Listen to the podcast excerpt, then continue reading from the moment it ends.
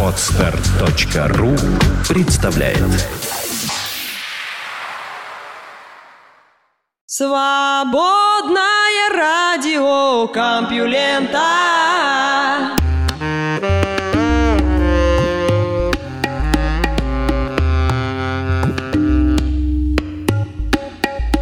Привет слушателям свободного радиокомпьюлента и добро пожаловать в рабочие будни. Вы слышите Лёшу Халецкого, а этот выпуск называется «Зоосад». Что ж, давайте посмотрим на забавных зверюшек новости, которые нам подготовили корреспонденты-компьюленты. Наука и техника. Протезом сетчатки увеличивают разрешение.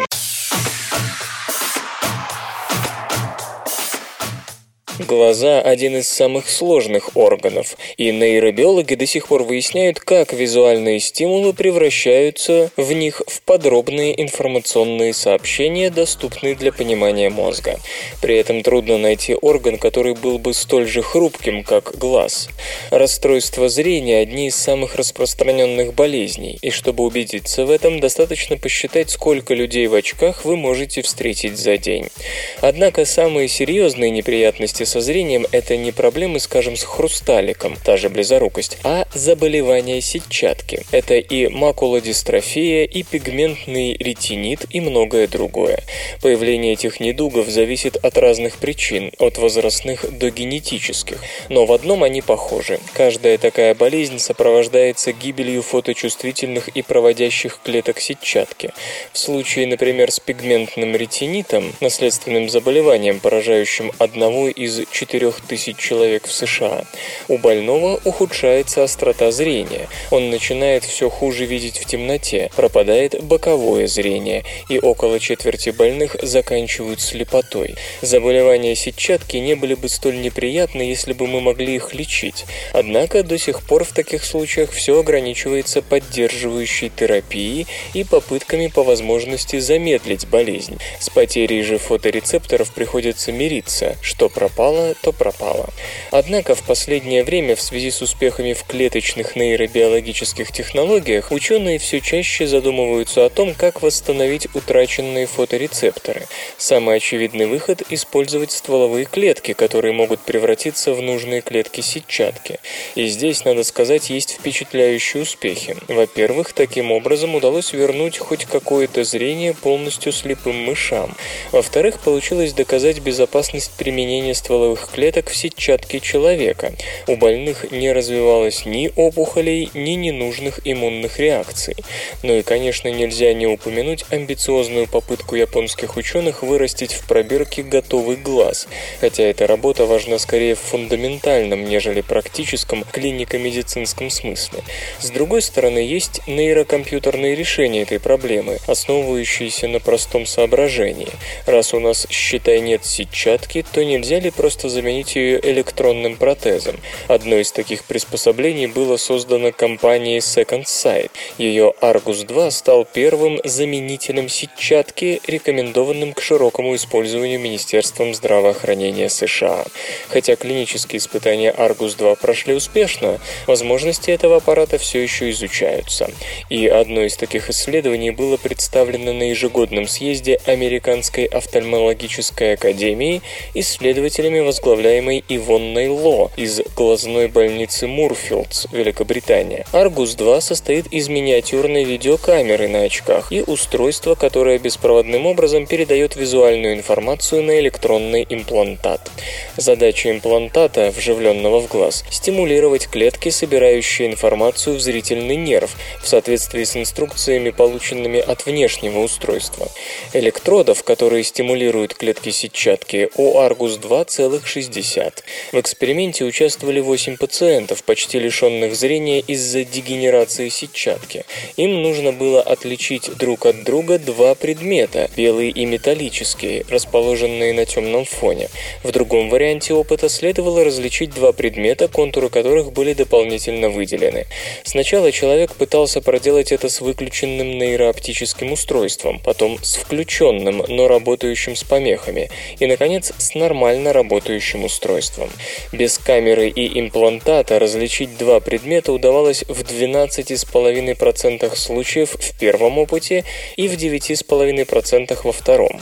С плохо работающим устройством процент успеха поднимался до 26% и 20,7% соответственно. Наконец, с нормально функционирующим устройством точность развлечения достигала почти 33% в первом случае и 41,5% во втором. В исследовании участвовали люди с самой тяжелой формой пигментного ретинита, и то, что они смогли различить весьма похожие объекты, которые к тому же были неподвижны, не может не впечатлить. Возможности Argus-2, как уже сказано, продолжают исследоваться, и ученым только предстоит убедиться, что у пациентов не возникает никаких побочных эффектов после вживления имплантата, а само устройство вполне надежно и не требует переустановки. Однако Second Sight не единственная компания, занимающаяся разработками в этой области. Вполне успешную конкуренцию ей составляет Boston Retinal Implant Project с участием исследователей из Гарварда, Массачусетского технологического института, Флоридского международного университета и других. Во всех устройствах такого рода должен быть микрочип, который будет передавать внешние сигналы на клетки, образующие глазной нерв. Это происходит с помощью электродов, ведущих от микрочипа к клеткам. И у Argus 2 таких электродов, напомню, 6 десятков. Однако понятно, что чем больше электродов, тем более детальным будет изображение. Микрочип сможет стимулировать больше клеток и тем самым сообщать в мозг больше информации. То есть тут с уверенностью можно предсказать борьбу за повышение числа электродов, примерно как в процессорных технологиях шла война за то, чтобы уместить как можно больше транзисторов на единицы площади. И вот профессору Кинзи Джонсу из Флоридского международного университета вместе со своими сотрудниками удалось сделать впечатляющий шаг вперед.